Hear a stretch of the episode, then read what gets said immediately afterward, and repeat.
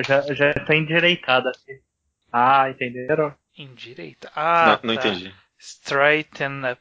É. Ah. Hum.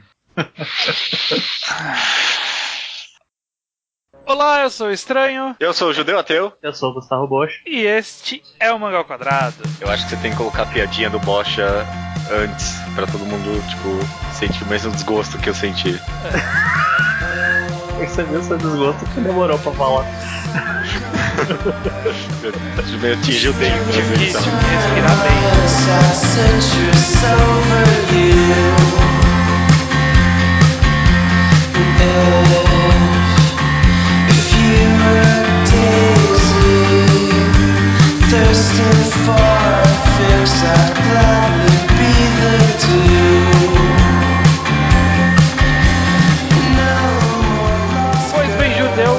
Bosch, estamos aqui para mais um Mangá ao Quadrado e para mais uma mangagrafia, olha só. É, tipo clássico da mangagrafia aqui, né? Exato. Opa, isso é bom. Exato, um, dos meus quadros preferidos, tanto de gravar quanto de ouvir. Eu vira e mexe, eu sempre ouço as mangagrafias que eu gravei. Sou meu São muito bons, né? Eu gosto, eu gosto. Ah, obrigado, obrigado. Eu porque obrigado. Eu faço- Você, você e a gente, eu faço parte desse programa também. Né? Enfim, dessa vez vamos atacar um dos autores mais recomendados na história do Mangá ao Quadrado. A gente já recomendou três das obras que a gente vai citar nessa mangagrafia. Sim. Que é o autor que inicialmente ele era conhecido como Yoko. E hoje em dia tem a alcunha de Takuma Yokota. Mas vamos ficar com o nome que consagrou nos nossos corações, então, Magagrafia Yoko. Maravilha, cara. Tamo com uma dobradinha Yoko essa semana, né? Essas semanas aí. Exatamente, o Semana, último é programa foi justamente sobre uma de suas obras, a, talvez a mais popular de- dele até agora. Mas antes de tudo, como a gente sempre faz nesses programas, vamos estabelecer, Bocha, quem é Hum. Yoko? Yoko é uma figura meio confusa e do qual a gente não sabe muito. O que nós sabemos, no entanto, é que ele é um Chuchener, um usuário do 2CH. Chuchen. É que não é exatamente o Chuchen, porque o Chuchen é outro, mas é o 2CH. E ele frequentava muito esse lugar, tanto que é um lugar onde ele se inspirou para suas primeiras obras, e do qual ele conseguiu bastante sucesso lá dentro desse 2CH. E o que, que é esse 2CH? Ele é tipo um 4chan, não é? É, ele é o precursor do 4chan, na verdade. O 4chan foi inspirado no, Chu, no Chuchen, né? Que, é, o japonês. É, é tipo um fórum, mais ou menos como um fórum, onde as pessoas publicam anonimamente e sobre todos os tipos de temas. Uhum, uhum. E nesse tipo de fórum, as mensagens vão sumindo com o tempo, né? Tipo, tem um Sim, limite é. máximo, então por isso que esse tipo de lugar é bastante frequentado, tipo, por maior tipo de veneno social, assim, que as pessoas podem oferecer, né? É, pois é, tem bastante problemas devido a esse tipo de pessoa. É, ou, ou- ou pessoas com dificuldade de interação, né? Porque aí não precisa se identificar, você simplesmente age, né? Você pode ser qualquer pessoa ali, né? Porque vai sumir aquela Sim. figura que você é. É um Sim, lugar ele onde, tem onde, as- onde os instintos humanos saem com, com, com a maior, maior pureza possível. É, ele Exato. tem os prós e os contras da anonimidade, né? Que é você poder se tornar uma pessoa mais sociável, mas ao mesmo tempo poder trazer o pior das pessoas. Sim. Uhum. A gente sabe muito pouco do Yoko, né? Não tem entrevista dele, eu não achei nada, pelo menos. Você- Suponho que Não. vocês também não. A Não. gente sabe que ele nasceu em 17 de abril de 1986, relativamente jovem, né? Quantos anos ele tem? Vocês têm 30 aí. 30 anos. Quando, quando que ele faz aniversário? 17 de abril, Tá caraca, daqui a chegando, pouco. tá chegando. Caraca, uau. foi muito combinado isso. Semana que vem é aniversário do Yoko, por isso que a gente gravou esse podcast nessa semana. Parabéns, Yoko. Propositalmente. A a gente não tem realmente muito como saber. Como todo mangaka a gente não sabe muito, o Yoko, principalmente como é um cara bem dos círculos obscuros, né? Do ramo do mangá. É, a gente sabe realmente muito pouco dele. A gente conhece mais ele pelas obras e a gente consegue extrair algumas características dele pe- pelas obras. Por exemplo, pra mim, de todos os mangakas que a gente já falou, o Yoko é o mais gente como a gente. É verdade. O Yoko é Uhum. o cara que eu me vejo sentando num bar pra conversar com. Talvez, assim. É. é, tal- talvez sim, talvez não. É, talvez ele é um pouquinho recluso social, eu não sei. É como se você não fosse pra bar com nenhum recluso social na sua vida, né? É, é, tá certo, tá Olhando certo. lado. Pois é, então. Ele, ele, é- ele, é ele tem a cara dessa turminha que de vez em quando a gente junta aí. Eu acho que o Yoko faria parte do rolê, porque o Yoko ele é um cara eh, que aparentemente ele tem uma vivência na cultura pop mais japonesa específica e ele gosta de jogar isso nas suas obras, né? Ele tem referências a Death Note, ele tem referências a Code A Geass, Jojo, a Jojo, a Hokuto no Ken, a Dragon Dragon Ball. Kuzomizu Technique. Ele tem, Não, ele tem até uns. Ele tem um. um- eu, eu esqueci de falar isso no programa de Onani Master Kurosawa, mas tem o cara de gourmet em Onani Master Kurosawa. Vocês viram É já? verdade, verdade. Eu lembro. Agora eu lembrei. eu não, não lembrava, não, de Numa gourmet, das, né? numa das últimas páginas ele entra numa loja lá e tá o cara de gourmet lá dentro. E uma das obras que a gente vai comentar tem uma puta referência mó extensa ao man- a um mangá que a gente já recomendou aqui, dos samurais lá, como é que é o nome? Ah, o Shigurui, verdade. Shigurui, Shigurui, uma senenzão assim, meio obscuro, né? Tipo, uma maior referência, assim, bem extensa, né, no mangá. Uhum. Ele faz até referência a memes de outros países, como nesse num dos mangás, né, o Sentou Hakai Aqua Dangerous, ele tem uma página extra de um capítulo que ele faz aquele meme daqueles caras que olham e estão meio sem graça, aí aparece pra cena e eles estão empolgados pra caramba. É o É, React tem. Guys, né? É? React Guys, exatamente. Uma coisa assim. É, tem, tem aquele do, do, do- daquele mangá Yaoi lá, que o cara fez uma cara creepy lá, né? Sim, sim, é o Ele- Kosoto Technique. Ah, tá, eu, tá, eu não sabia que era esse o nome do mangá. É. É, ele parece que é um cara bem, realmente bem inteirado nessa cultura pop, especificamente na cultura de internet, assim mesmo, né? Obviamente, né? Ele ah, sendo um shunner, é bem identificável isso, sabe? Você vê que ele, ele sabe o que ele tá fazendo, não é algo colocado ali meio forçadamente, né? Sim. Uhum. Ele consegue usar isso como um elemento de comédia de uma forma bem usada, por sinal. E, e as referências dele são muito, eu acho, muito sempre orgânicas, assim, falando no geral, essas piadas sempre cabem bem. Que nem, por exemplo, um, um mau exemplo que eu sempre lembro é Assassination Classroom, que teve uma hora que o cara queria referenciar uma piada bem da época, que era aquele Jesus que foi é, refeito e estragaram a pintura. Não sei se vocês lembram disso. Sim, sim, eu lembro. E, ele- e aí ele colocou ali e ficou muito awkward, sabe? Tipo, parecia, ai, cara, o que você tá fazendo? Não faz isso, sabe?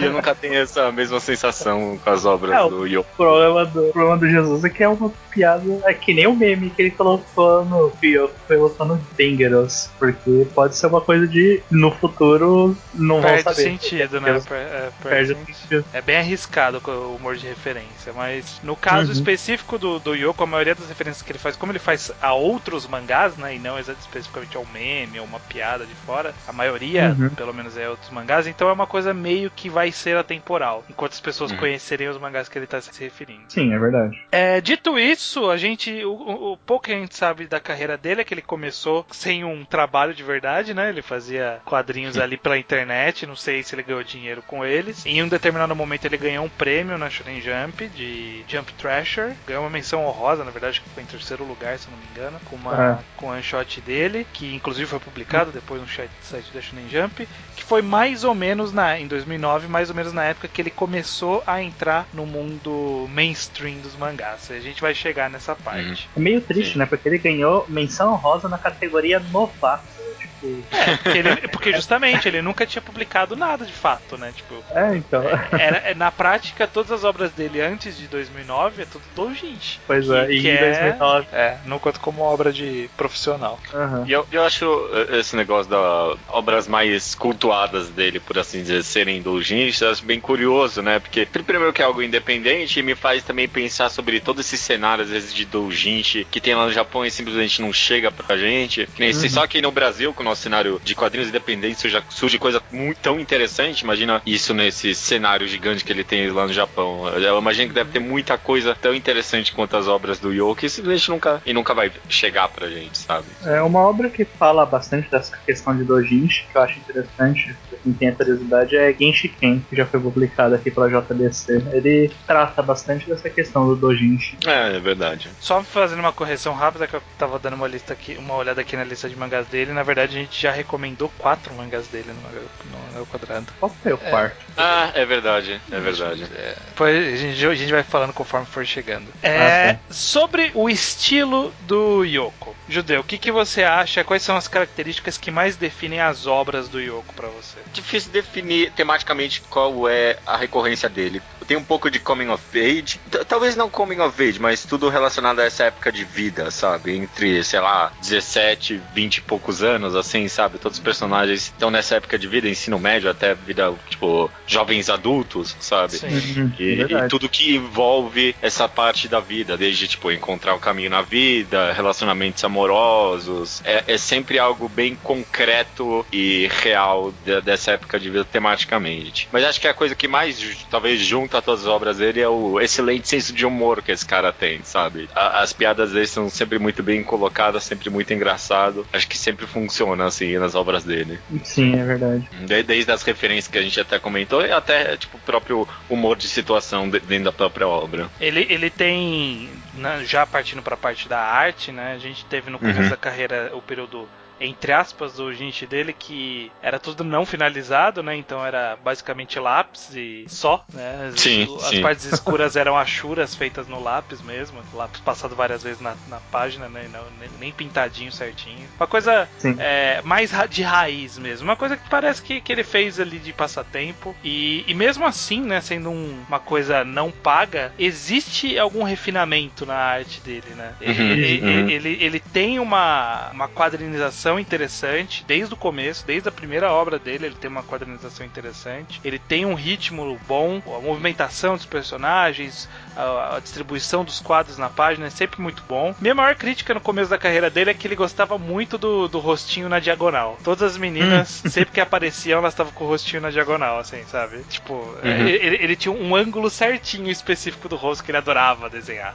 Eu acho que ele tem um pouco de problema, talvez, em character design de mulheres em geral, talvez. Todas as mulheres dele são um pouquinho parecidas demais. Os personagens homens ele consegue desenhar bem, vários, tipo, bem diferentes, um do um, ca- cada um do outro. Mas acho que a- no design das mulheres acabam. Ele quer fazer todas muito bonitinhas e todas as Sim. bonitinhas acabam ficando um pouquinho parecidas demais. Ele tem uns olhos, né? o- Essas meninas elas têm um olho muito característico, né? Das obras deles que tornam elas muito parecidas, né? Ele tem esse Sim. olho meio, meio vazio, né? Como se fosse um olho branco, por assim dizer, que ele na maioria das páginas. Sim, É. Eu acho que ele consegue fazer personagens femininas boas, assim, tipo, em questão de desenho. Elas são parecidas, ok, mas isso aí isso é simplesmente um problema que ele tá começando a querer desenvolver melhor. Pelo menos eu acho que com o tempo ele foi melhorando nisso. É, pode ser que com o tempo. é, talvez eu esteja pensando mais nas obras antigas dele. Mais à frente, talvez ele consiga diferenciar um pouco melhor, sim.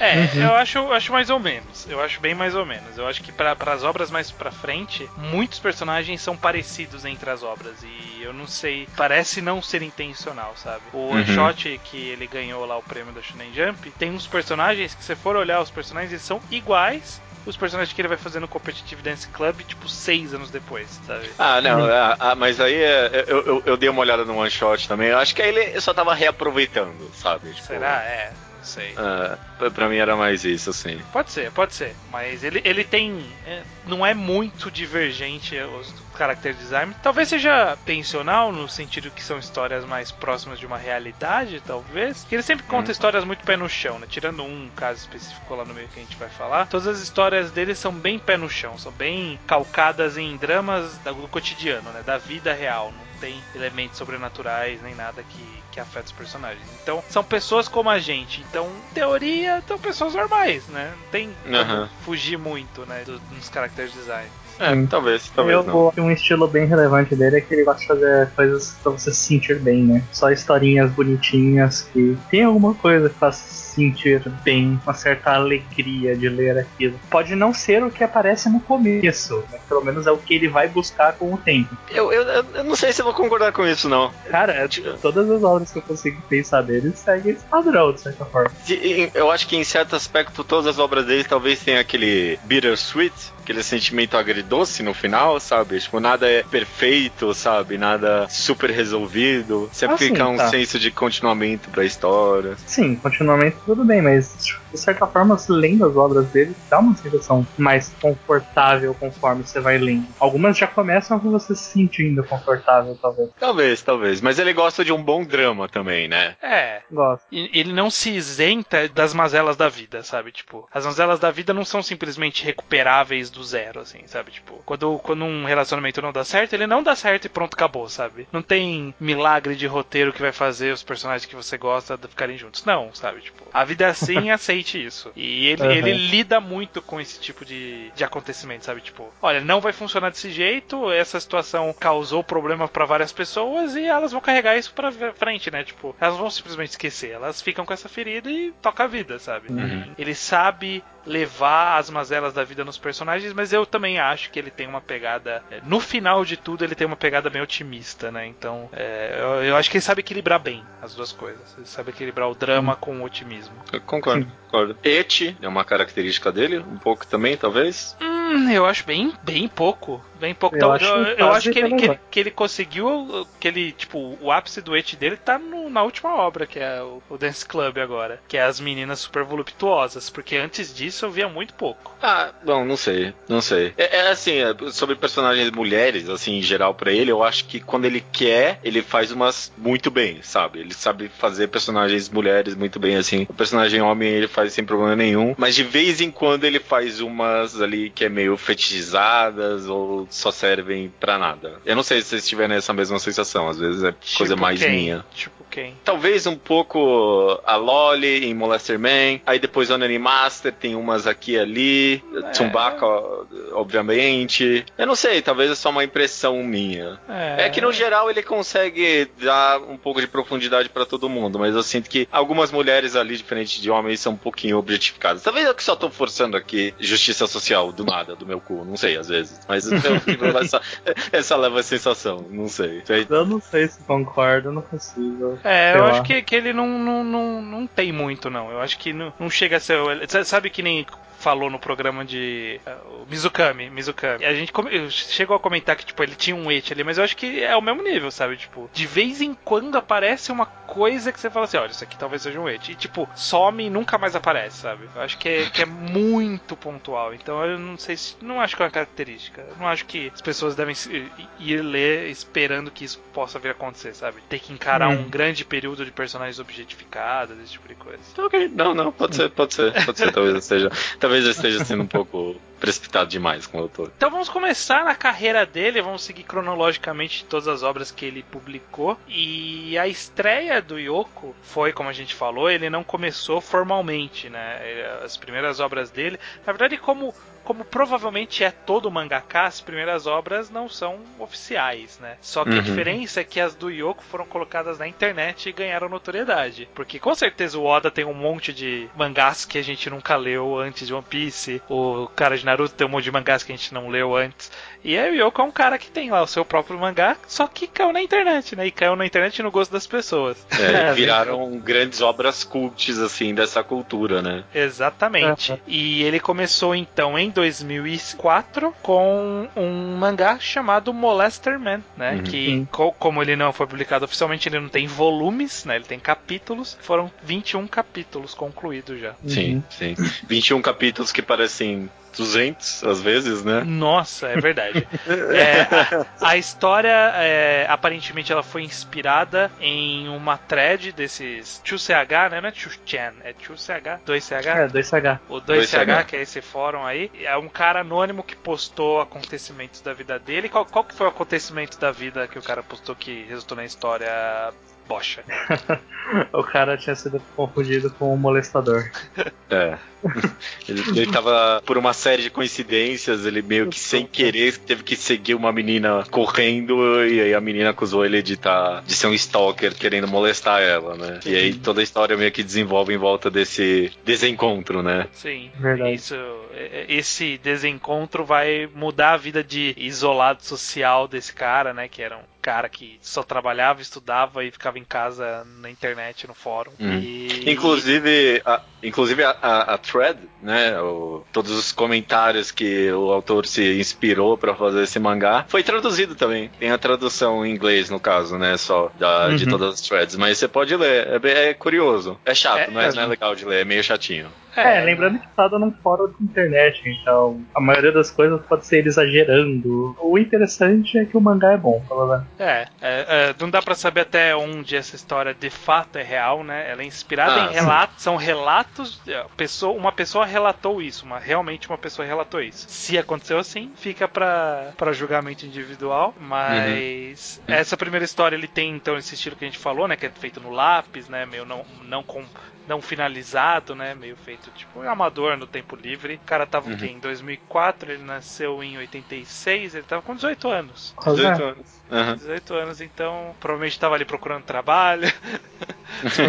vou fazer Meio faculdade, não sei. É, então ele desenhava ali É. quando dava. Tem uma coisa interessante sobre esse mangá. O nome dele é Molester Man. Se você for pegar o nome em japonês, é Chikan Otoko. Sim. Há a possibilidade da história ter sido escrita principalmente por causa de Densha Otoko, Sim. que era uma obra que foi lançada na mesma época e também se tornou popular. Lanç... Sim. Também ao- em fatos reais. É, também baseado em fatos reais. Deixa tocou é aquele do que o nerd salva a menina no ônibus e aí eles têm um relacionamento. Uhum. Eles começam a se encontrar, tá? Chikan, ele é, tipo, abusador e Otoko eu não sei o que que é. É homem? É garoto, homem, né? Ah... Molester Man, o que, que você acha de Molester Man, Judeu? Eu, eu gosto bastante. Gosto bastante. Não é uma obra perfeita. Sim. Como a, gente, a primeira coisa que a gente comentou aqui é que 21 capítulos parecem 200, porque em vários momentos, tipo, é uma página com 20 quadros e todos os 20 quadros tem, tipo, uma parede de texto gigante, sabe? Sim.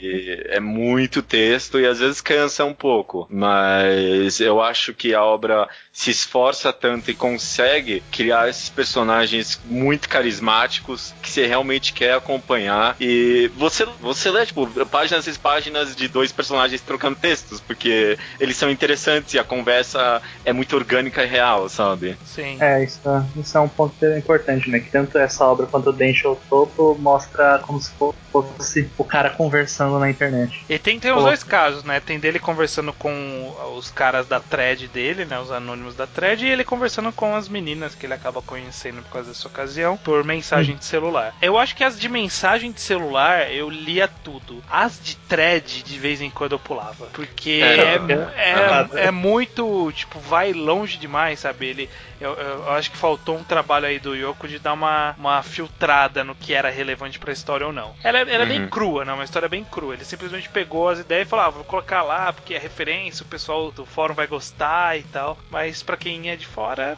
é, é barriga, né? Tem, tem É, muitas ficou- páginas que eu olhava assim por cima e falava assim: vamos ver pra onde tá indo essa página. Eu olhava meia dúzia de frases e falava assim: essa página não, não vai me levar a lugar nenhum, então bora pra próxima. Eu faz- fiz isso várias vezes porque é, é- é pesado. Enquanto de vez em Uhum. quando tem umas conversas que realmente eu lia tudo, né? A pessoa se engajava numa conversa tão, tão natural ali, né? Tão que você via acontecendo de verdade aquela conversa, aquele, aqueles flertes de, de mensagens, né? Uhum. To- Todo É, mundo conhece.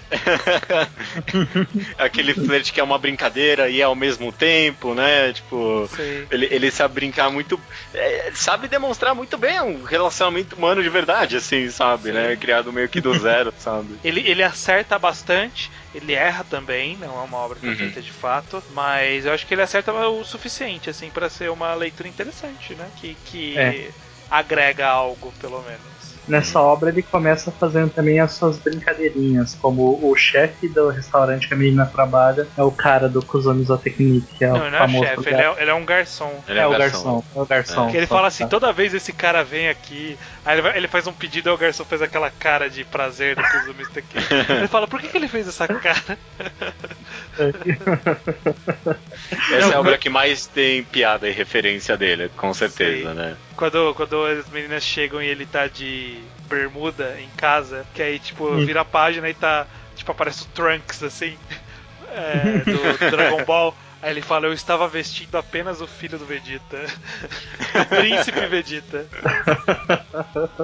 Verdade. É, é bom demais, cara, bom demais, sim. É muito engraçado, os personagens são muito carismáticos. Sim. E a, a história funciona pra mim. Eu- Um detalhe, eu acho que essa- esse mangá tem o ranqueamento de popularidade de personagens mais bem feito de todos os mangás da história, sabe? Tipo, tem- no final do mangá tem um capítulo extra que é ranqueamento de popularidade de personagens personagens. E ele faz, tipo, todo um, toda uma história em volta. Não é, uma, uma, não é muita história, mas, tipo, dá chances de todo personagem falar ali. Achei muito legal, sabe? Uhum, é verdade, tem isso, tinha esquecido. É um detalhe, sei lá, eu achei interessante. No ano seguinte, o Yoko se juntou a um rapaz conhecido como Katsura Ize, que não fez mais nada além disso, para fazer dar cara a um mangá que também foi publicado da forma do doujinshi é, online, que foi o citado no podcast anterior, o Nani Master Kurosawa. É, acho que a gente já ah. falou tudo que podia falar, né? Menos você, Bocha. Você gosta de Nani Master Kurosawa? Gosto, gosto bastante. Eu só tenho um detalhe, acho, falar que no que eu entendo, esse Katsura Ise, ele não é exatamente alguém que ele se juntou, mas também um outro cara do próprio Chusheno. Sim, sim. É outro ele, É, que provavelmente publicou a história ou falou pro Yoko desenhar tal, alguma coisa assim, não sei, não dá pra Sim. saber os detalhes. Mas é uma é. história boa, é uma história bem boa. Vocês falaram bastante disso na semana passada. Eu não sei o que eu tenho para acrescentar, uhum. mas é muito divertida, é, é inesperada. Ele faz umas coisas absurdas como própria temática no, do mangá ser absurda. E, é, e, mas é inovador. E de alguma forma, apesar de ser escrito pelo Ize, Ize Katsura, parece que tem o feeling de uma história escrita pelo próprio Yoko, né? Tipo, parece. Sim. Tanto que talvez o nome dele talvez até ficou mais associado à história do que o próprio Katsura, né? Que não fez é. realmente nada depois. Ele fez, só pra constar, só corrigindo, ele fez uma obra que não tem scan chamada Lash Man Healer é, em 2014. É, só tem essa informação lá no Manga Updates. Mas é, grandes, grandes bostas. Não, não, não ficou. Não foi pra Shonen Jump. É.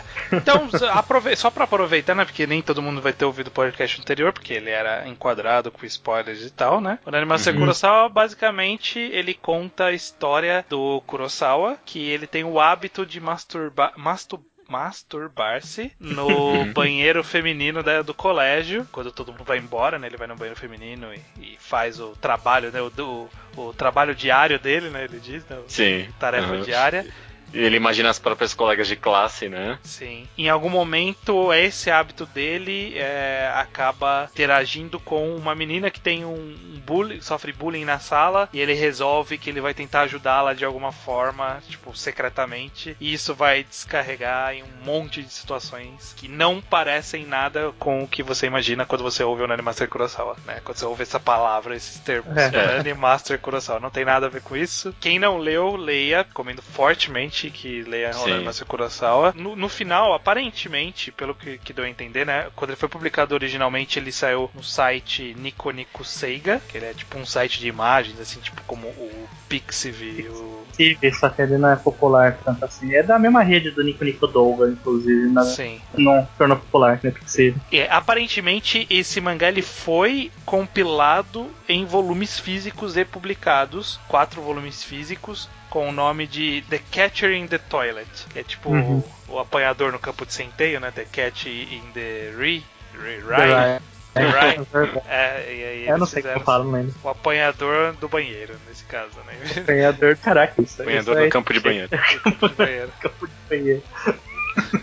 Isso é inteligente. Eu tinha pensado legal, nessa legal. Uh, vou jogar uma pergunta aqui. Vocês Sim, acham é. que se a gente tivesse a disposição e o, o dinheiro para investir, a gente conseguiria licenciar o Animação Kurosawa? Porque, tipo, deve ser muito conversa com o cara, sabe? Viu? Posso é. publicar aqui o seu mangá? Pode, aí a gente publica, sabe? Né?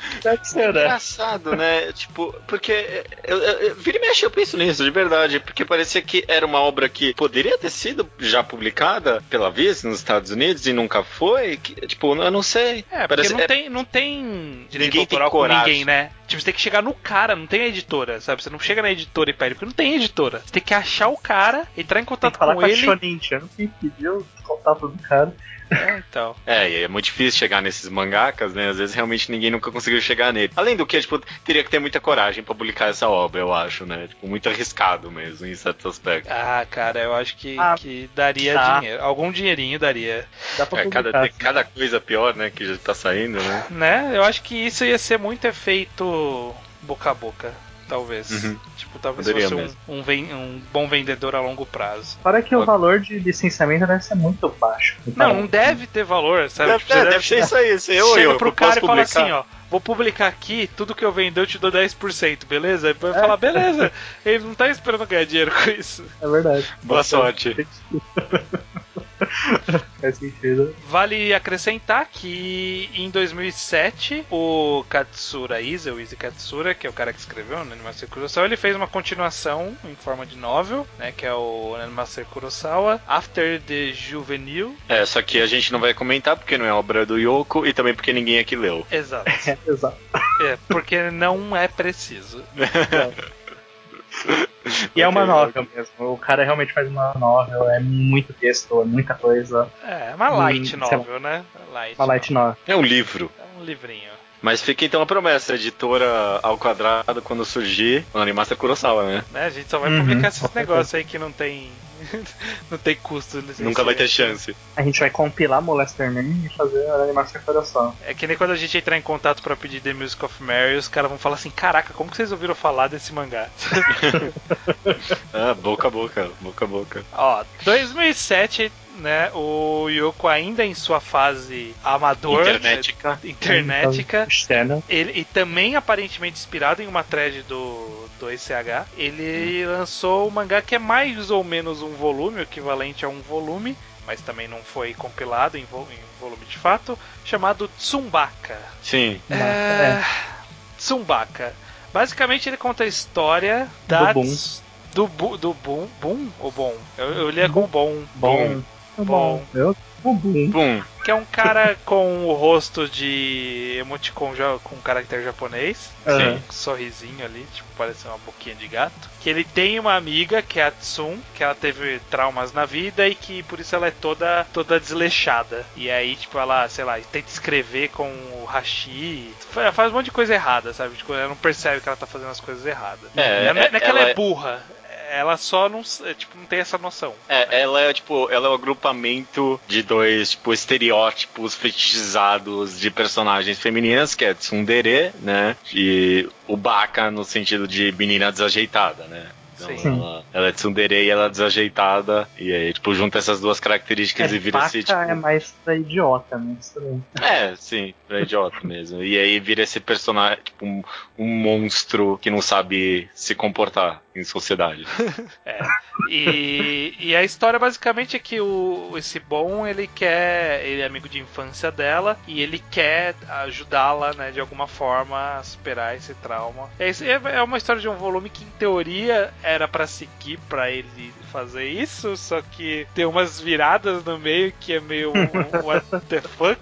O que, que vocês acham de Tsubaka, gente? É, muito divertido. Eu gosto bastante. Pode falar que as piadas são repetitivas, mas sei lá, eu acho que ele consegue inovar mesmo com as piadas repetitivas. E, e eu acho que em, aspe- em certos aspectos tem até tipo uma certa de quebra de expectativa, porque eu acho que ele brinca um pouco com essa ideia de personalidade fetichizada. Tipo, ele meio que trata essa personagem meio que como se ela tivesse tipo uma deficiência mental, sabe? Tipo uma doença Sim. mesmo. E tipo, É. as dificuldades que ela tem pra viver em sociedade e tal, e se comportar com as pessoas, e, e trata tipo de uma forma muito séria, sabe? Como se tivesse, como se tivesse um problema mesmo. É, é- Uhum. Tipo, chegou uma hora que virou tão real, assim, sabe? Que eu, caraca, mano, o que, que é isso, sabe? Tipo, Você tinha mal de rir, né?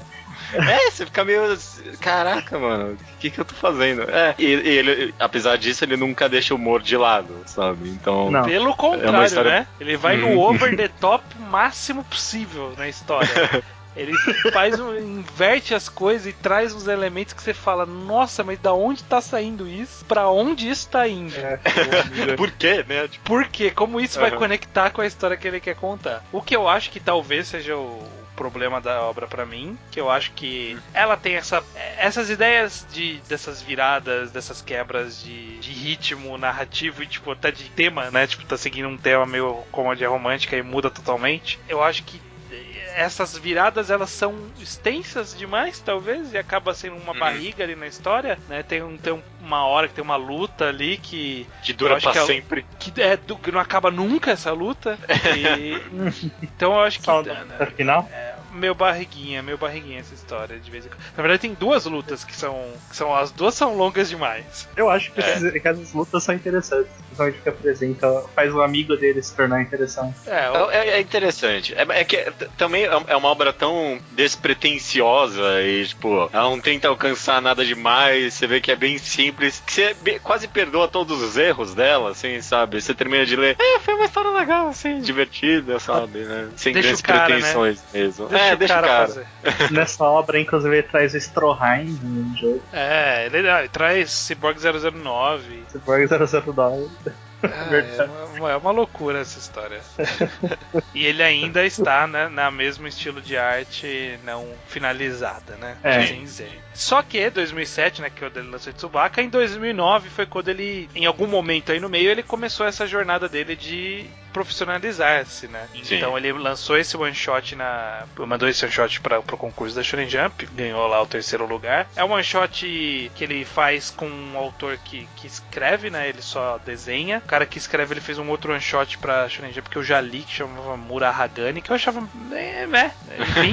e esse one shot aí que, que o nome dele é Senka Nisako, Desabrochando-se na Guerra, que é, é, basicamente um Battle Shonen com flores como arma. Setos gigantes e as armas são flores. Só que não é bem um Battle Shonen, é uma coisa meio escolar ali. Vocês chegaram a dar uma olhada. Não tem traduzido, né? Só tem a, não, a HAL. Só tem a HAL. Eu achei que talvez é, foi a arte mais interessante dele ali. Pelo menos os efeitos mais loucos Sim. e mais experimentais que ele fez em qualquer outra história. Achei muito. Porra, queria um mangá só com essa arte aí dele, porque eu achei muito legal. Sim, queria ver pra onde ele iria se ele tivesse, né, seguido com esse mangá. É, muito interessante. Todos os efeitos monstros muito bem desenhados. Muito refrescante ver ele com. Porque eu só peguei essa. Acho que foi o último mangá que eu li dele. Foi muito refrescante ver ele com essa arte e com os efeitos bem loucões assim, sabe? Enfim, e aí ele lançou esse one shot. Dois anos depois ele lançou um one shot na Shonen Jump chamado Welcome to Competitive Dance Club, que foi um one uhum. shot muito aclamado. Tão aclamado que a Shonen Jump queria que ele publicasse. Só que ele tinha um contrato. Ele já tinha fechado um é. contrato com a Kodansha pra em 2011 lançar o próximo mangá dele de oito volumes chamado Sentou Hakai Gakuen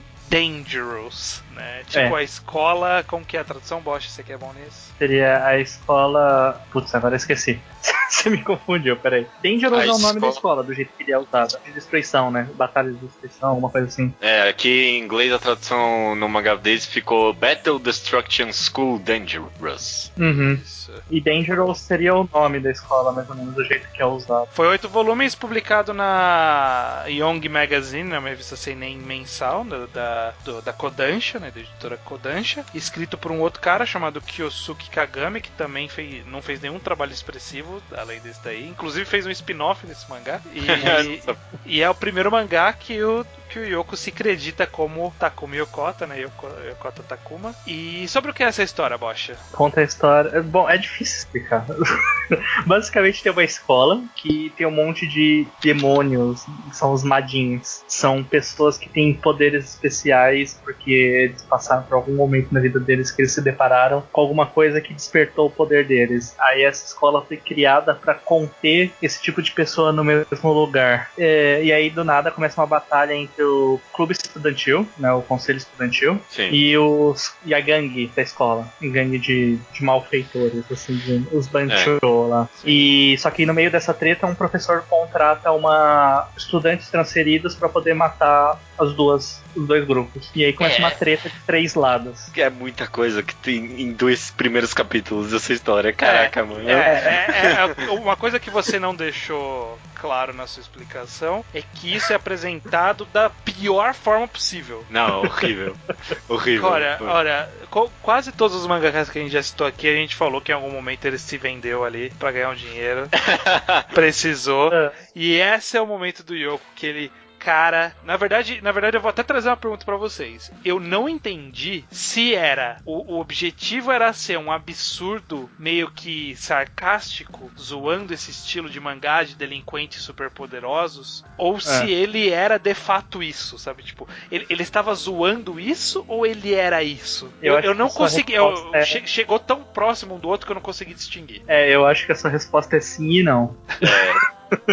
é, não, mas pior que é bem isso aí mesmo, porque a desconstrução do, do clichê é mais antiga que o próprio clichê nesse caso, sabe? Então, é tipo, é, ok, ok. Mas, olha, eu achei que a partir do volume 2 a história melhorou. Porra, eu vou concordar, viu, Bocha? Eu, vou, eu, eu deixei esse mangá por último, porque eu não queria ler, porque era o que mais tinha coisa para ler dele e parecia uma, um cocô. E eu uhum. li os dois primeiros capítulos. Primeiro volume inteiro, na verdade, é um cocô de fato. É um cocô. Uhum é um cocô. E aí fica um pouco interessante. Eu, eu tô meio que gostando da história até que, não sei. É, então, depois do segundo volume, ele dá. Ele, ele, ele, ele acha um sentido pra história. Ele, tá ele, é, ele se acha um pouco ali, sim. A, ainda é um pouco convoluto demais. Ele não se cansa de apresentar coisa. Eu li três volumes, tipo, começando o quarto e, e ainda ele tava só socando coisa assim na minha cara, sabe? Tipo, ó,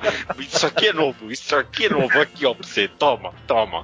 E tipo, não terminava, sabe? De, de expor, tipo, novos plots, novos personagens, novos poderes, não termina, sabe?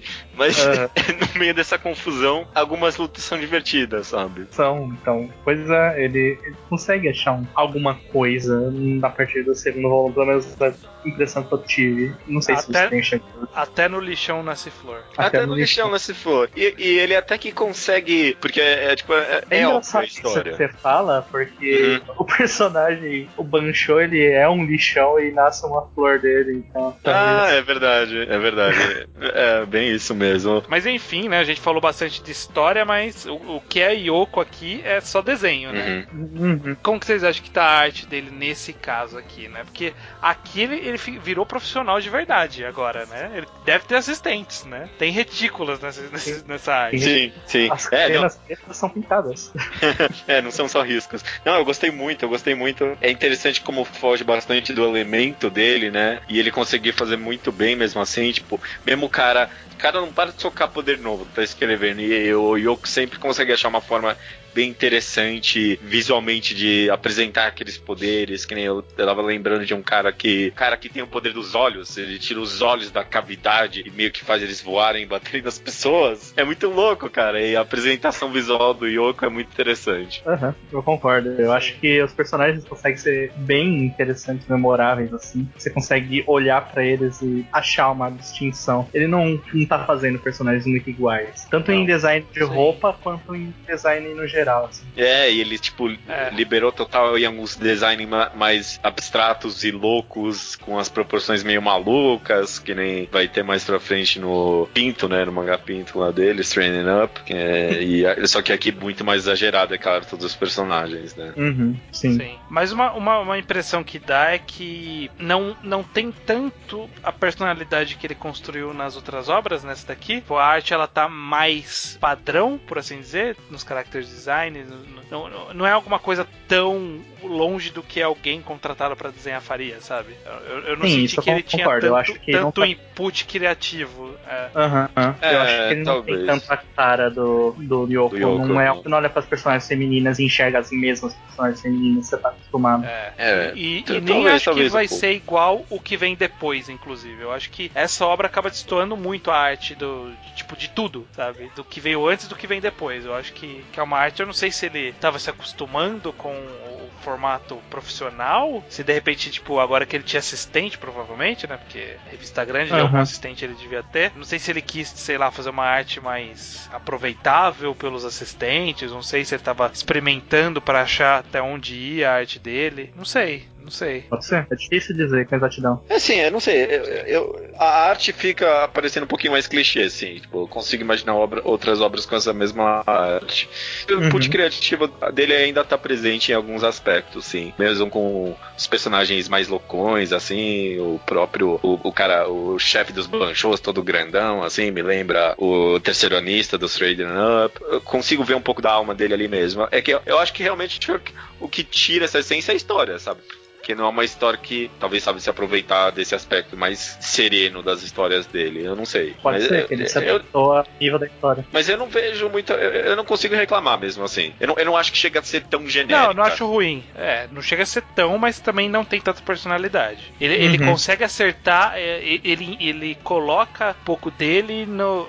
que, que é um, de- um ele que a gente não conhecia até então. Tipo, nessa. Na forma como apresenta os poderes, na forma como ele dispõe as lutas, né? Como ele coloca os personagens. Todo ele tem gore. character designs. É, tem character design um pouco melhor em comparação com as obras anteriores. Sim. Uhum. E, e- e talvez também, eu acho que talvez ele saiba moldar muito bem a arte dele. É porque a gente tem poucas obras pra poder experimentar isso e as primeiras são muito iguais à arte. Mas sei lá, o one shot anterior a esse é muito diferente dessa obra e a- o Stranding Up também é muito diferente de dessas outras duas e todos são muito diferentes também de Molester Man, enfim. Então eu acho que tal- talvez ele ainda esteja experimentando ou talvez ele saiba moldar pra história que tá sendo contada. Sim. É, ou ele estava mudando, né? Eu acho que é uma cara que ele estava metamorfoseando-se. Sim, eu acho que tem bastante questão de ah, uma certa evolução, mostrando a habilidade que ele tem de se adaptar à obra. Só que talvez um certo nervosismo de primeira obra, onde ele acha precisava mostrar mais do que ele fazia com as obras dele antes, antes né? Que ele lançava Sim. por aí. Concordo, concordo. É, é, esse Então, mangá é o metapod da carreira do Yoko. Uhum. Mas é divertido mesmo assim. É, tem, tem, que, tem que sobreviver a esse primeiro volume, né? Tem que. Tem que sobreviver, pior que tem. Aí melhor. Você comentou um pouco da Que história, esse- estranha. Você não, você achou completamente desprezível no final das contas? Ah, não é que é completamente desprezível. É que eu- ele ficou nesse limbo que ele é meio que um Kongo Bancho, o mangá Kongo Sim. Bancho, né? Do, do autor de Nanatsu. Ele é meio que. Só que ele não é tão absurdo quanto. Parece que ele se leva mais a sério. E eu não tenho certeza Uhum. se era pra se levar a sério ou se não era. Ou se ele se levar a sério. Sabe, tipo, foi, foi um. Ou foi uma, um sarcasmo tão profundo que não dá pra detec- detectar. ou ele realmente caiu na, meio que na mediocridade, sabe? Tipo, aí- aí como ele fica nesse borderline, eu não consigo desprezar ele totalmente, mas eu também não consigo gostar. Entendi. Enquanto ele foi, lançava então, né, o Sentou Hakai Gakuen Dangerous, ele por ter, né, sido bem aclamado com o seu one shot Welcome to Competitive Dance Club na Shonen Jump, Shonen Jump tava ali namorando ele pra, pô, lançar alguma coisa aqui pra gente. E aí ele lançou uma minissérie de três capítulos, né, se- semanalmente na Shonen Jump, Uhum. chamado Koganeiro, que é uma dos mangás também recomendados aqui, Sim. né, no ao Quadrado. Sim. Bocha, sobre o que é Koganeiro, nesses três capítulozinhos de Koganeiro? Três capítulos não é o suficiente, porque é muita coisa. Mas é a história de um grupinho, amigos de escola, que estão meio que decidindo o que fazer da vida. Ele Koganeiro, é um come engano, é sorriso. É, um come of age. Koganeiro é sorriso, né? Se não me engano. Era é. sorriso dourado, uma coisa assim. É verdade, era verdade, era um nome meio brega. É, Mas basicamente ele é realmente um come of age, né? Tipo, essa, esse período de indecisão. Só que ele é bem simplista, Uhum. né? Ele não, não entra nos grandes problemas disso e como acarreta e leva a vida. É só tipo, olha, esse momento em que estamos vivendo, que temos que decidir o nosso futuro. Ele meio que só expõe que existe isso, né? Tipo, existe Sim. coming of age, sabe? Ele não expõe nenhuma solução ou nenhum problema real daquela situação. Só, tipo, ó, pessoas Sim. passam por isso. O que é interessante, porque né, Shonen Jump, Shonen Jump não é conhecida por Coming of Age. E o que eu acho interessante é que a Shonen Jump, ela, com o tempo, ela foi né, eh, aumentando a idade, das, da, a idade média das pessoas que leem a Shonen Jump. Sim. Então talvez tenha sido uma obra bem pontual pra atacar um nicho pontual, sabe? Nesse momento em que a gente tá tendo alguns leitores mais velhos, a gente coloca aqui essa história identificável aqui, né? Não sei. Capaz. Eu, eu- eu capaz. acho, é, eu acho que é foi focada. Porque são estudantes do ensino médio, né? Pessoas ali com 16 anos, tá? 17 saindo. Sim. assim. É, mas em teoria o público da Shonen Jump é de 14 anos, né? Não é um pessoal que tá passando por isso Isso. ainda. Né? Aham. Apesar de, de fato, a idade média ser 17, 18, né? Uma coisa assim. Mas é, é uma história bem diferente pra Shonen Jump, sim. Apesar de que hoje em dia você vê que ela tenta atacar cada vez mais coisa diferente, né? Mas ainda assim ela foca-se bastante em, no período escolar. Jovens né? garotos. Tipo, o fim do é o fim do período escolar normalmente é abordado em final de obras, sabe? Uhum. Tipo, e nem tanto como o a, o Come of Age em si, mas como um período de despedida, encerramento de mangá, esse tipo de coisa. Uhum. Mas não tem muito o que falar, Koganeiro ele é bem curtinho, mas eu gosto de Koganeiro. Eu um eu questionamento. gosto de Koganeiro. há um- eu gosto. Há um questionamento relevante. O que leva a Shonen Jump a querer três capítulos de uma obra? É, É, Pra pre- preencher buraco, né? Obviamente, é um ponto. Porque eles queriam muito Yoko, pelo jeito. É, e eu, eu eu tenho a impressão que eles, tipo, quiseram experimentar mais Yoko, sabe? Tipo, Aham. Eu acho que na verdade o que aconteceu, eles falaram assim: olha, esse seu mangá de dança, a galera curtiu muito. Então a gente quer que você lance ele. Ele falou: não dá. não dá, tô trabalhando aqui no. Esse mangá mais, mais, mais toque de caixa aqui, tô ganhando dinheiro. Já assinei contrato aqui, ó, oito volumes. Então, pode ser uma minissérie? Pode ser. Ele fez isso daí. Poderia ter sido mais, né? Poderia ter sido uma quantidade de capítulos suficiente pra fechar um volume, né? Porque Sim. Nunca fechou um volume. Não, eu acho que se fechasse um volume seria mais interessante, inclusive. Uhum. Pô, uns cinco capítulozinhos, um volume fechado, dá pra licenciar pro país. É, É, no e- e- Brasil. E essa obra nunca vai vir pra lugar nem. Não vai ser nada, porque é, é comprido demais pra um Yoko Temple Show, né? Um compilado de one shots, porque ia ocupar o espaço de três one shots e também é curta demais pra, pra fechar um volume. Então nunca vai ser publicado essa, Nada. esse mangá, né? Nunca. Sei Nada. lá, ele pode juntar com o próximo lançar um compilado dos dois. É, só se for um compilado de dois pode mangás. lan- lançar um extra aí só pra finalizar. sei lá. Pode ser também, de repente. E, enfim, depois desse namoro com a Shonen Jump, ele continuou namorando-a no ano seguinte, 2013, lançando um mangá que não temos tradução, então não temos o que falar, que é chamado Natsuto Mikoshi Tokyodai Kaiju, Uhum. Que aparentemente era de robô gigante e, e kaijus e monstros, né? Sim. Que foram quatro, cap- quatro capítulos na Jump Live, que é aquela plataforma online da Shonen Jump, né? Tipo uma revista digital da Shonen Jump. Uhum. Não tem, não tem o que falar, né? Não tem o que falar, porque a gente não sabe nada. A gente só tem um- uma imagem do mangá. No- E É, outras é. imagens que você sai procurando aqui e ali. Parece ser legal. É, eu queria ler, Parece. queria. Pior que pela, pela imagem dá pra ver que o traço é interessante. Mas não dá pra falar mais nada que isso, não. Mas o que dá pra falar é que a Shonen o namoro com a Shonen Jump Deu foi certo. tanto que a Shonen Jump. ah, Eu, eu, eu- isso eu, eu me espantei com essa situação, porque a Shonen Jump esperou quatro anos entre o one shot do cara e a, e a serialização. Uhum. É, É, a Shonen Jump esperou, não foi ele que esperou. Porque ele terminou de trabalhar, né? Ele terminou o mangá dele lá que ele tava sendo pago pra fazer. E, e aí ele voltou e falou assim: ó, lembra daquele one shot de quatro anos atrás? Vamos lançar ele agora? E a Shonen Jump falou: vem, vem que eu tô quente. E foi uma enorme surpresa, né? Apesar de ter dado essas piscadinhas, foi muito surpreendente, né? Ele ter sido publicado na Jump, né? Esse autor que a gente, apesar dele ter feito Koganura, a gente conhecia ele mais por essas obras mais obscuras, né? E tal. Foi muita Um torcida pra ele saiu- continuar sendo publicado. É, o cara saiu de Molester Man, de Onani Masa Kurosawa, teve uma carreira que o levou a, hoje em dia, publicar Setsuji, Setsuji wo Pinto Shikako Kyogi Densibu Eiyokuso, ou a- o nome em inglês, simplificando, Straighten Up, é. Welcome to Shikahai Competitive Dance Club. Ah, Competitive Dance Club, Dance Club, eles podiam ter trabalhado melhor esse nome.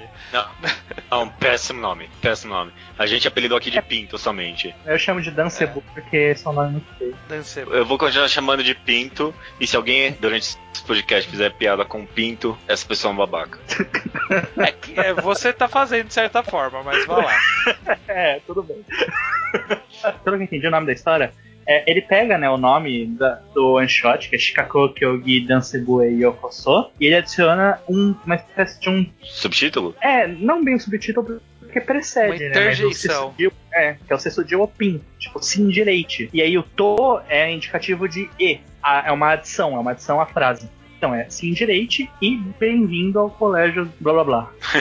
É, o clube de dança do colégio Chica. E, isso. É. Que ele está ainda em publicação na Shonen Jump, está tendo um sucesso de público. Pelo menos de votação na revista aceitável, né? Tá bem colocado. Parece que as vendas não andam tão bem, mas irrelevante nesse ponto pra gente. Judeu, sobre o que é Welcome to Competitive Dance Club. Conta a história desse personagem, qual era o nome dele mesmo? Aí você me pegou. Uh, Conta a história de um, um garoto que é- acabou de entrar. Tsushia. Co- Como? Masaharu Tsushia. Tsushia. Puta, não, esquece, não vou pronunciar isso. Conta a história desse garoto que acabou de entrar no, no primeiro ano do ensino médio, ele tá procurando um clube, e aí é o clube de dança competitiva da escola. Ele vê os caras se apresentando, e to- todos os garotos vão lá, porque tem uma menina vestida sexualmente, né? Vestida com uma roupa bem erótica, por assim dizer. e todos... O cara fala, venham pra cá que vocês conseguem passar a mão em garotas. Exato, exato. Aí todo mundo vai pra lá e vê que não é exatamente isso e acaba fugindo e ele não consegue fugir e meio que acaba se apaixonando pelo clube, conta toda a história dele e de uma outra menina que também entrou pro clube de dança competitiva da, da escola, né? Que vai ser o par dele, né? Isso, exato. E conta uma história assim, bem pé no chão, sabe? É, é meio que uma mistura de mangás de esporte com algo meio slice of life, talvez. É, tipo, é, é mu- muito pé no chão, assim, sabe? É dança competitiva e é, tipo, bem dança competitiva nesse esquema, tipo, de que ninguém liga, sabe? Tipo, os caras vão pro, pras competições e tem, eles competem junto com o pessoal adulto ali, porque simplesmente não tem gente bastante. Eles se apresentam pra escola, é um dos negócios deles ali. E ele acaba criando um drama e uma história muito interessante e gostosa de acompanhar em volta disso tudo, né? Sim. Uhum. O que eu acho interessante é que ele, ele vem, o, esse mangá, ele vem meio que uma leva de uma abordagem relativamente nova da Shonen Jump, que é de tratar as pessoas, as- os adolescentes, como adolescentes de verdade nos mangás, sabe? Tipo, o Haikyuu. Haikyuu ele faz isso de, tipo, os caras são times adversários, mas a galera sai junto, assim, troca celular e manda mensagem. Tem o, o Shokugeki no Soma, que as pessoas moram junto, e interagem e tal. E eu acho que quem, quem trabalha melhor isso e absorveu bem esse conceito é o, o Dance Club, porque ele é totalmente isso, né? É, a gente tá aqui pra, por causa do clube, mas a gente também tá ficando amigo aqui, sabe? Tipo, a gente tá se conhecendo, a gente tá vendo que, co- como interagir um com o outro, a gente conhece gente de fora, sabe? É bem interessante nesse sentido. Os protagonistas são dançarinos que nunca tiveram contato com isso antes. Sim. Exato, exato. E o protagonista, ele é uma pessoa de verdade, você sente, sabe? Tipo, ele é um pouquinho caricato às vezes nas atitudes dele, mas ele é todo constrangido e não, não consegue falar direito com as pessoas e ele vai segurar na menina ali, tipo, não, não sabe, não consegue, sabe? Tipo, Tem vergonha por causa tem da, da- vergonha. uma coisa japonesa, inclusive. E humana, eu acho também. Eu acho que É, e naquela humana. idade me colocasse nessa situação, eu ia ficar muito constrangido, sabe? Caraca, meu. Uhum. A menina tem os problemas dela em relação à roupa. É, exato.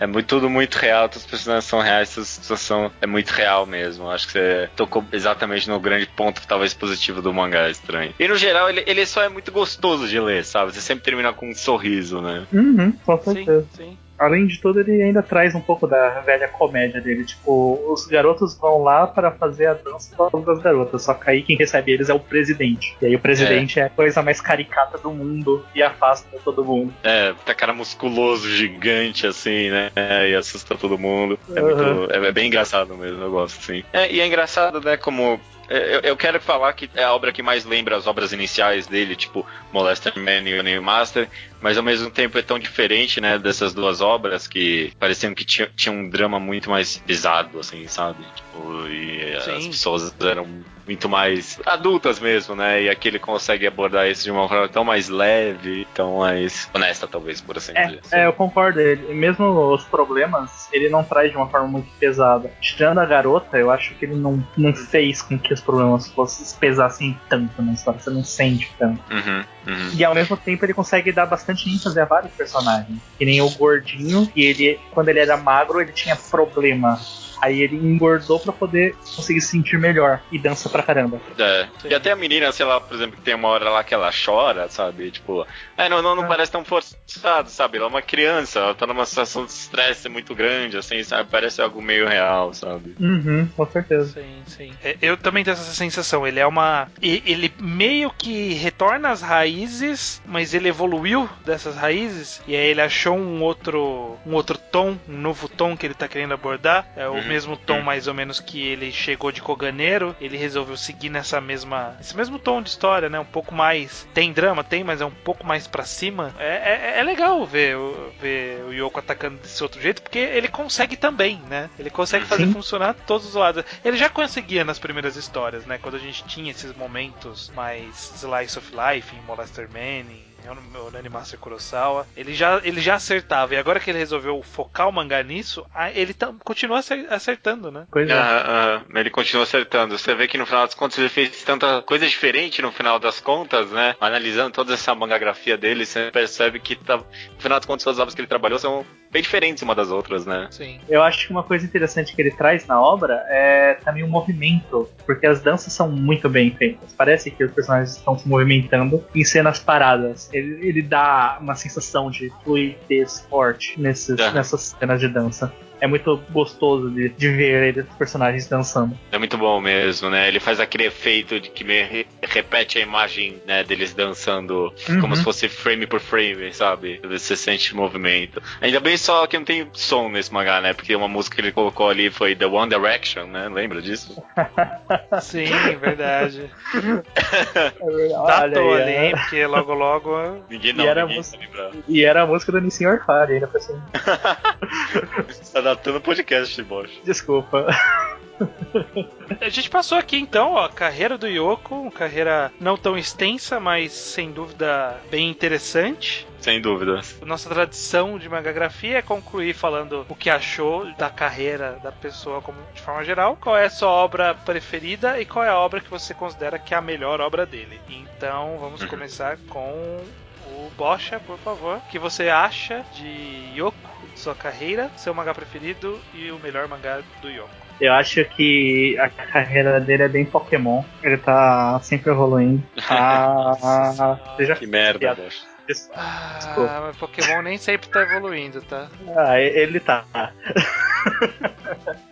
então, aí eu acho que. Bom, é difícil falar carreira, porque em tese a carreira dele em si começou com Dangerous, né? Já com Dangerous. Mas tratando-se de tudo que a gente conhece dele de obras, ele tem muita coisa interessante, ele gosta de inovar. Apesar de já existirem outras obras de dança, eu, eu acho que elas não são a mesma coisa que isso. Porque esse mangá ele tem um feeling muito diferente da maioria das coisas que eu já li os personagens principais eles gostam de dançar e parece que ele desenha gostando que os personagens gostem de dançar. É, é uma coisa engraçada, mas você sente como se ele estivesse gostando de fazer os personagens dançar. Então é como se fosse um, um títere, ele tá brincando com seus bonequinhos. É como eu sinto lendo as obras dele. Ele, ele sabe que ele tá mexendo com seus bonecos para fazê-los fazer as coisas, apesar de a gente ter pouca coisa que é realmente dele, escrito por ele, a gente começou a ter, principalmente com o Ganeiro, a gente começou a ver que ele consegue ter uma ideia perfeita do que ele vai fazer com os personagens. E o fato dele fazer as coisas serem feel good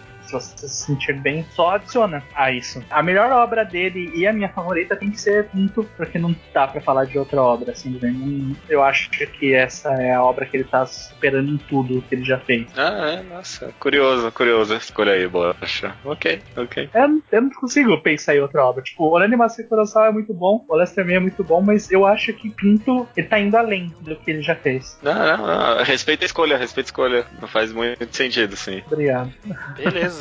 Judeu, você. Sobre a carreira do Yoko, eu acho que realmente foi uma análise muito legal, assim, ler todas as obras cronologicamente e ver a evolução. E, e, e não é só a evolução, que nem Pokémon, é, tem muita metamorfose, assim, principalmente depois de Dangerous, teve aquele one shot, depois teve Dangerous, e depois teve Koganeira, depois Training Up, sabe? Ele, ele foi indo para cada canto diferente, eu achei que foi muito interessante ver como é que ele se adapta para cada tipo de obra que ele quer criar ou quer, pelo menos, quer trabalhar em cima. Então, acho que é um autor muito interessante. Único, com certeza, é uma boa palavra para descrever ele e as suas obras, principalmente talvez Training Up, né, o Pinto. É uma obra muito única, muito diferente. Eu realmente não vejo nada parecido com isso, principalmente as mais antigas, tipo Molester Man e Onanay Masters. Obras muito únicas e que realmente demonstram que ele tem um estilo e algo para contar. Ah, e acho que é, talvez a coisa que eu mais gosto nele, no final das contas, são os personagens mesmo, sabe? Eu acho acho que todos os personagens que ele cria, principalmente os protagonistas, são muito identificáveis, muito carismáticos e, e dá vontade de acompanhar eles, sabe? Mesmo quando os caras são meio podres e desprezíveis por dentro, que nem Molester Man, o cara, tipo,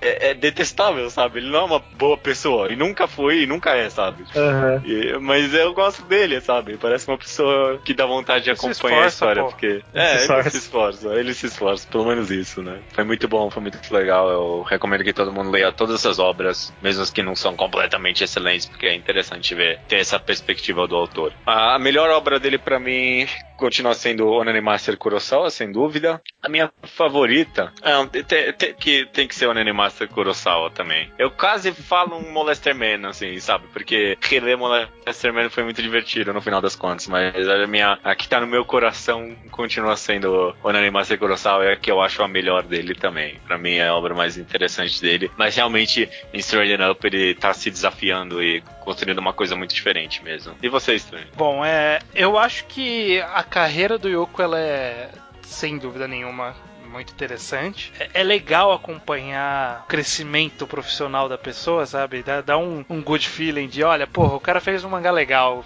merece estar tá ganhando dinheiro na Shonen Jump. Uhum. Até que ele deve estar tá trabalhando pra caralho, se fudendo, não conseguindo dormir. Mas tá ganhando dinheiro também. É, é uma boa experiência conhecer toda, toda a carreira dele, não só por esse conhecimento da evolução, mas também porque são obras, de forma geral, obras interessantes de se ler, sabe? Eu, eu só diria que não precisa ler Dangerous. Tsubaki eu acho que se ler se não tiver mais nada para fazer, mas o resto você pode ler tranquilo. Coincidentemente são os que a gente recomendou. É, né? Quem diria? Minha obra preferida ainda é Oranimasa Kurosawa. Não dá muito para sair disso, na minha opinião pelo menos ainda não. E qualidade eu vou dizer também que é o Nanimaster Kurosawa, mas deixo já tipo um, um flag de fica, ficaremos de olho em, em Dance Club, porque eu acho que ele pode ficar melhor, sabe? Tem a flag que tudo depende de como ele conduzir a história daqui até o final, os tipos de drama que ele vai trazer as construções e tudo mais. Porque até aqui ele fez um trabalho muito competente. Eu quero ver o que, que ele faz daqui para frente. Uhum. Então eu, eu, deixo, eu deixo essa flag ativa aí com a possibilidade de trocar isso no futuro. É, é muito competente, mas tem uma flag para ser completamente excelente, né? Sim, exatamente. Enfim, é isso então. Né? Essa foi a carreira do Yoko. Espero que quem ainda não conhecia dê uma chance para esse mangaka, um dos nossos favoritos pessoais aqui do Mago Quadrado. Com certeza certeza, faz parte do hall de mangakas do Ao Quadrado. E vamos torcer pra um dia a, a gente ganhar na Mega Sena e criar a editora Ao Quadrado e lançar o Nani Master, né? Ah, eu acho que não precisa de Mega Sena, hein? Eu acho que não deve ser tão caro assim. Fazer uma vaquinha, catarse de Onani é, Master. A gente tem que ver isso aí. Vamos tentar encontrar em contato Vamos fazer com o um catarse de fazer a gente ir atrás de uma editora pra publicar o Onani Master. Nossa, nunca, ninguém nunca vai publicar. é, é, diferente, é diferente demais para qualquer editora e é bom demais pro selo Imp, sabe? Então nunca vai acontecer.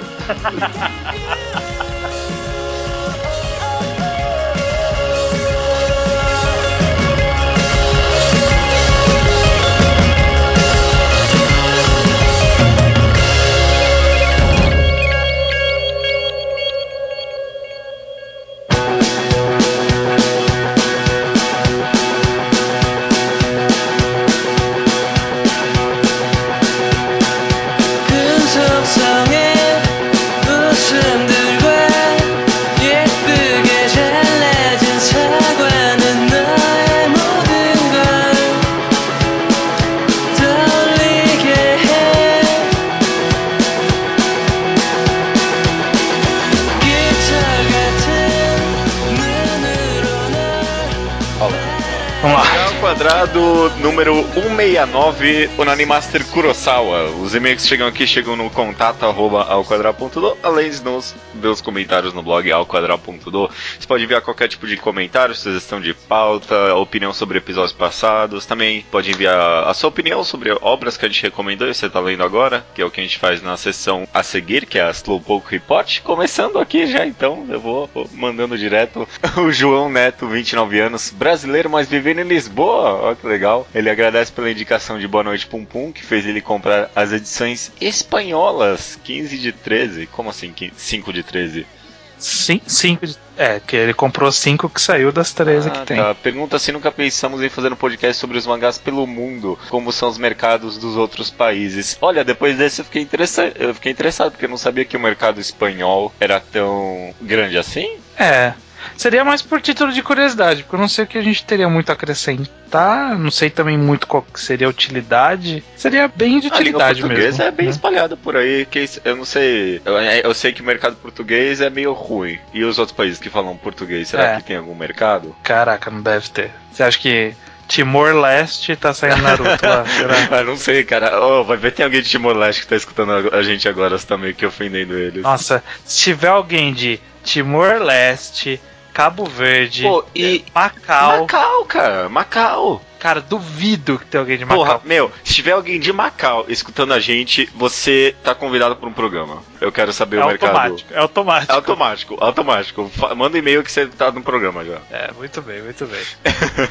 o Sávio Carvalho Siqueira, de 22 anos, estudante de psicologia Corumbá, Mato Grosso do Sul, ele terminou de ler Orange, que teve um sentimento bom no final, mas poderia ter sido muito melhor.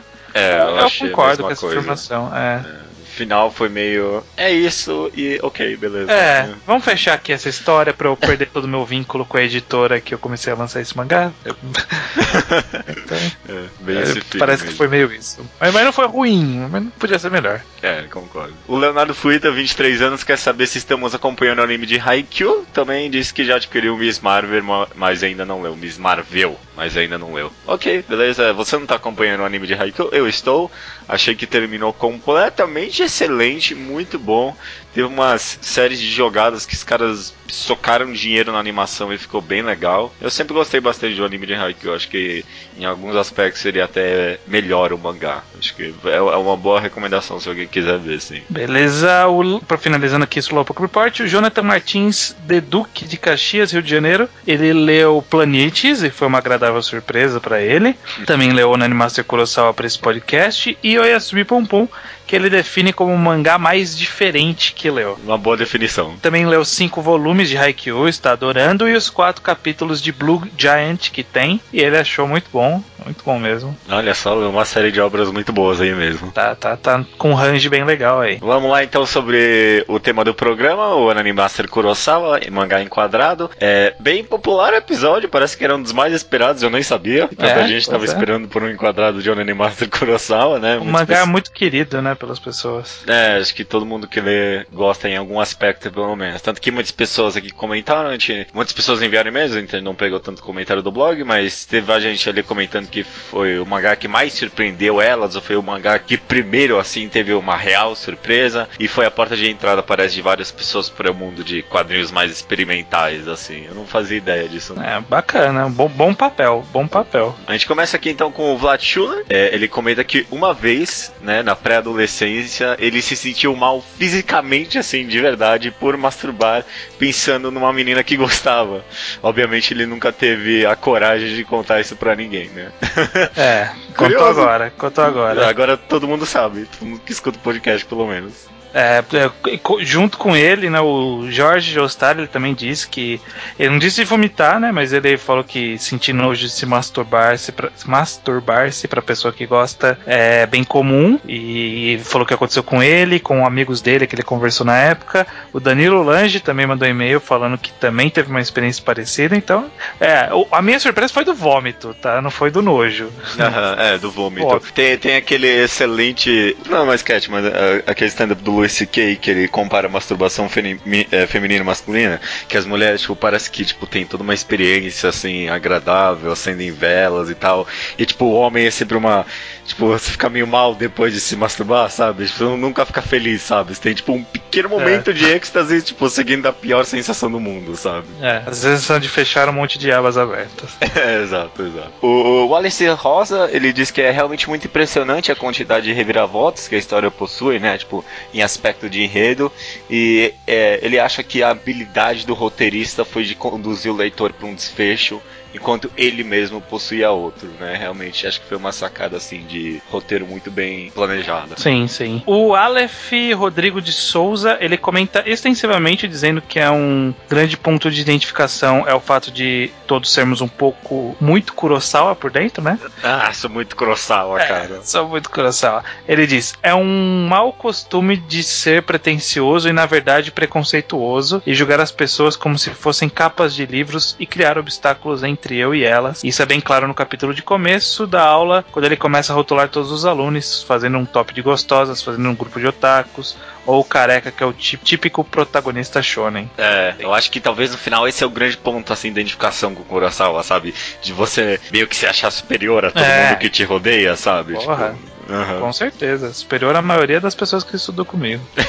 o Vitor H, 17 anos, cursando letras em inglês em Fortaleza, Ceará, né? Ele diz que Onari Master Kurosawa é o único mangá no Mangá Updates que ele deu nota 10, mesmo já tendo lido quase todas as recomendações emblemáticas do mangá ao quadrado. Não é nota 10 meu aqui, mas eu consigo ver o porquê, sim. Sim, sim. E ainda mais se você lê na época certa, não tiver as experiências certas, ele bate bem. O Thiago Sena, de 20 21 anos, estudante de medicina Viçosa, Minas Gerais, ele diz o seguinte: Achei que faltou vocês falarem um pouco mais de um tema que, para mim, é muito forte no mangá e que pode ser resumido pela frase: Nenhum homem é uma ilha. A forma como o Kurosawa evolui abre-se para as pessoas e percebe como sair do isolamento, criar vínculos e cultivar relacionamentos, tornando-o numa pessoa muito mais plena, é para mim a mensagem mais forte e bem construída da obra. Cada pessoa né, acaba tirando uma mensagem, eu acho que essa é uma mensagem muito válida, né? Sim. Como você não pode viver isolado da sociedade, tipo, só julgando todo mundo por cima, né? Exatamente. O Álvaro Borges, 18 anos, Curitiba.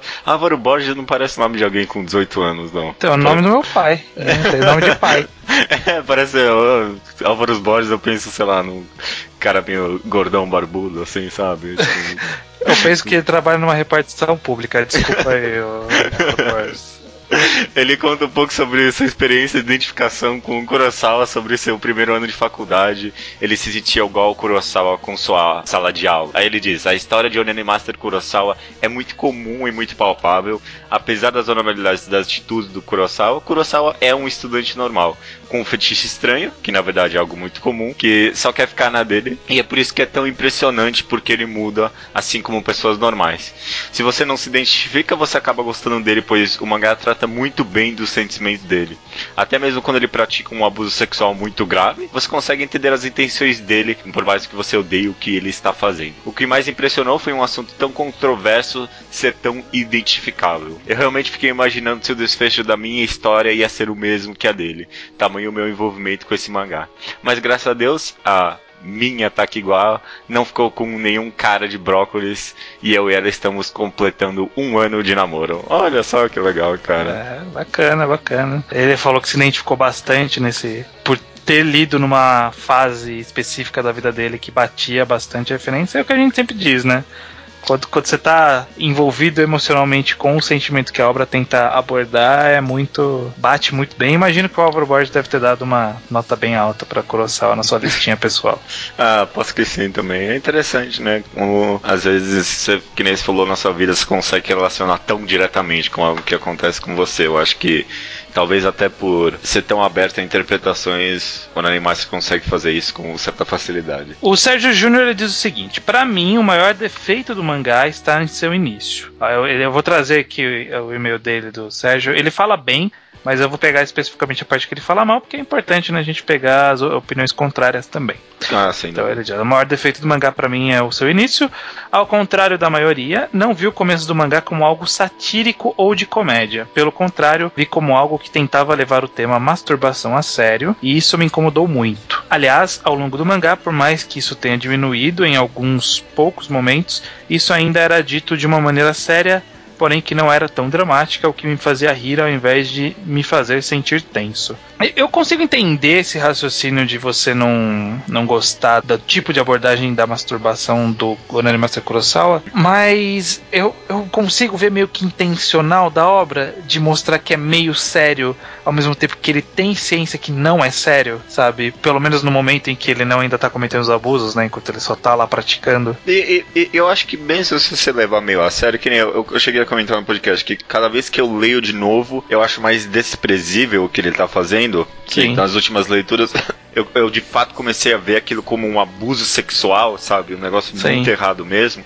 E de certa forma eu acho que talvez isso aumente o impacto, porque faz você. O mangá consegue cada vez mais fazer você gostar de um cara cada vez mais desprezível, né? Sim. Eu não sei, talvez isso seja algo bom ou ruim, mas esse, o, do fato do mangá conseguir você fazer com que você tenha simpatia por esse cara, mesmo ele fazendo essas atitudes horríveis, um bom ponto, no final das contas. Ó, ele segue aqui. Outra coisa que me incomodou incomodou foram as imaginações dele enquanto se masturbava sendo mostradas. Exceto quando é com a Takigawa, que é a cena que ela desaparece na água depois do sexo, que realmente é uma cena maravilhosa e lindamente simbólica. As outras cenas que tem no começo não têm significado. Temos a menina mais bonita e peituda fazendo oral nele, as do bullying sendo escravas, a terceira mais popular sendo abusada na piscina. Não havia necessidade de mostrar. É, eu acho que talvez a necessidade para mim pessoalmente tá em mostrar, tipo, o distúrbio mental que esse cara tá passando, talvez, sabe? Tipo, fica tão é, e, e, esses e casos eu chamo de distúrbio porque são imaginações comuns, eu diria. Não é, sei, tô, não, não, sei, não, tô revelando demais da minha vida. Não, não, não digo distúrbio no aspecto, ah, esse cara é problemático, mas tipo. O tipo de raciocínio que ele tinha. É, e mostrar que ele realmente tinha essa vibe de se achar realmente superior a todo mundo, né? Que na cabeça dele ele podia subjugar todos, né? É, mas o Sérgio, ele, no final, ele disse que amou o mangá e leu os últimos capítulos com lágrimas nos olhos, então ele não odiou só, só retirei a parte que ele odiou pra gente falar. É, Zé, eu acho uma crítica válida. O, terminando aqui, então, a gente tem o Bruno Ximenes, ele diz aqui, ó, escutei o podcast vindo pra cá já para casa já nessa sexta de madrugada. Resolvi dar uma chance para três capítulos. Bem, é, dormirei duas horas de sono antes de correr para me arrumar e sair. Depois de três, foram 30 e devorei essa história fantástica nessa noite, né, que ele está escrevendo no e-mail. É incrível como vários elementos são lançados de forma sutil e depois resgatados. Orani Masaru Kurosawa é muito profundo e trabalha bem seus personagens. Você vê, às vezes descrito, às vezes sutil, os fatores que levaram às personalidades dos personagens e como eles evoluem. Mesmo quem não gosta de romances, se apaixona pelo casal do couve-flor e da garota do cabelo preso solto.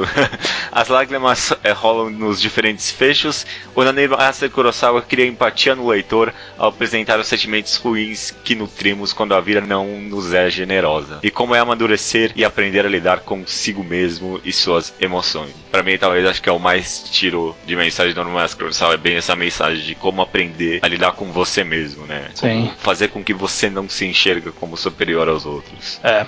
Você lembra qual foi a última vez que você começou a ler o mangá e entrou errado na madrugada porque você não conseguia parar. ah, com Haikyuu aconteceu isso para mim recentemente. Eu queria só. Deixa eu ver. Que eu acho que a gente talvez eu tava pensando em gente fazer um enquadrado do Haikyuu do Abojosai, da partida deles, a última partida deles com o Abojosai. E eu queria. Ah, deixa eu dar uma relida só numa parte aqui. E aí eu li a partida inteira. é bom demais, cara, essa parte do mangá. É muito bom. Eu tive isso com o Molester Man lendo pro, para esse podcast aqui mesmo. Que eu tava chegando perto do final e eu ia ter que trabalhar no outro dia. Eu falei, não, vou deitar aqui vou ir lendo até dar o sono. Quando eu vi, eu não deu sono, eu terminei de ler e já era duas da manhã eu tinha que acordar às seis. eu falei, ok, ok. Tarde demais, já é. É demais. Maravilha, então, cara, estamos aqui terminando a leitura de e-mails. Eu terminei, eu cheguei, acho que eu comentei com você, eu terminei a segunda, finalmente, um pouquinho atrasado, a segunda temporada de Demolidor. Uhum. Achei fantástico, achei muito bom mesmo, gostei de tudo, de todos os personagens, de todos os desfechos. O finalzinho ali tinha umas coisinhas que não gostei, mas no geral acho que valeu a pena. Se alguém viu a primeira e achou, sei lá, um pacing um pouco mais devagar e tal, acho que essa segunda corrige muitas coisas, eu recomendo muito. Uhum. É isso. Bacana. Eu assisti hoje um daqueles clássicos que todo mundo assistiu e você não, sabe? Hum. Tipo, o meu caso foi o Clube do Sim, né? O The Break Flash Club. Nunca vi, não. Eu gostei. Eu acho que eu gostaria mais se eu tivesse visto numa época que todo mundo viu. Mas eu tenho bastante ressalva quanto, quanto ao filme. Eu queria encontrar pessoas que gostaram muito para conversar sobre, porque eu não sei se. Ou eu não vi direito, ou tinha algumas coisas que ficaram muito estranhas na história, mas ok. Às vezes tá precisando de um Every Frame of Painting, assim, pra você gostar mais do filme. Talvez, talvez. é,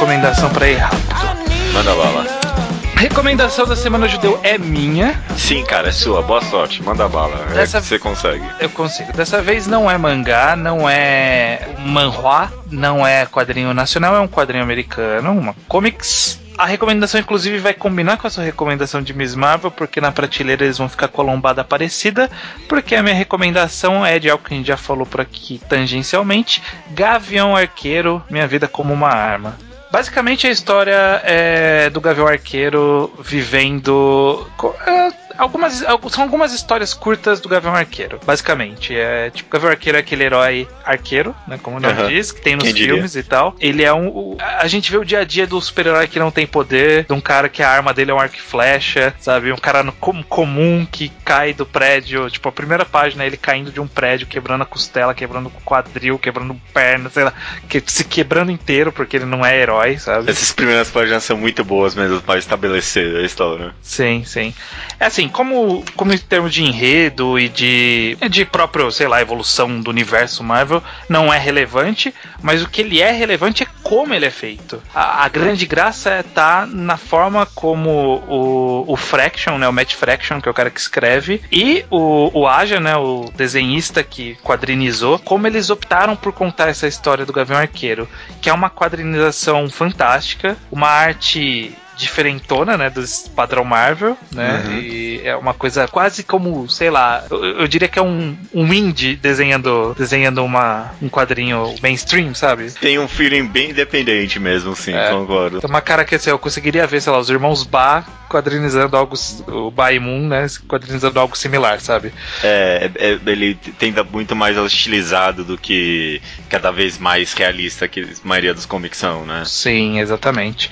E aí o que eu sugiro sugiro aqui, você vai ler, vai ler uma história. A história é legal, a narrativa, a forma como aborda a personalidade do Clint, né, que é o Gavião Arqueiro, como ele interage com a Kate Bishop, que eu adorei conhecer a Kate Bishop nesse arco. Ela é, foi muito irônica e sarcástica com ele. Muito e, bom mesmo. É, mais pra frente, ainda quando tiver próximos volumes saindo no Brasil, vai ver que tem um arco próprio dela que é muito bom.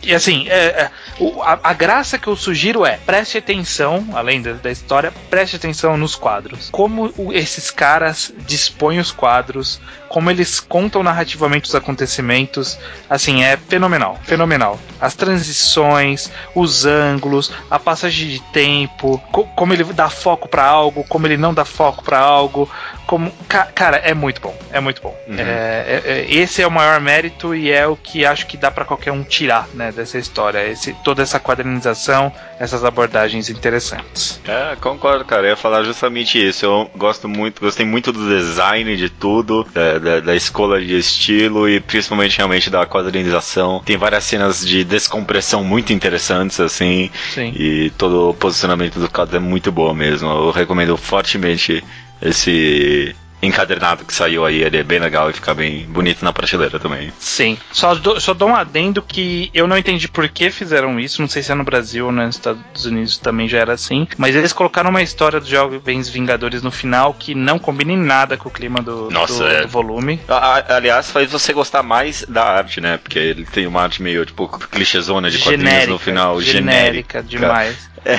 aí você, caraca, ainda bem que eles estilizaram mesmo, é. que é bem melhor. Pra mim podia ter arrancado essas páginas e ia ser um volume melhor. É, menos coisa, né? Teria sido melhor, exatamente. Uhum, Mas do, todo o resto é muito bom. É, maravilha, cara. Então fica a recomendação: Gavião Arqueiro, Minha Vida como uma Arma. Maravilha, cara. Até semana que vem, então. Até semana que vem.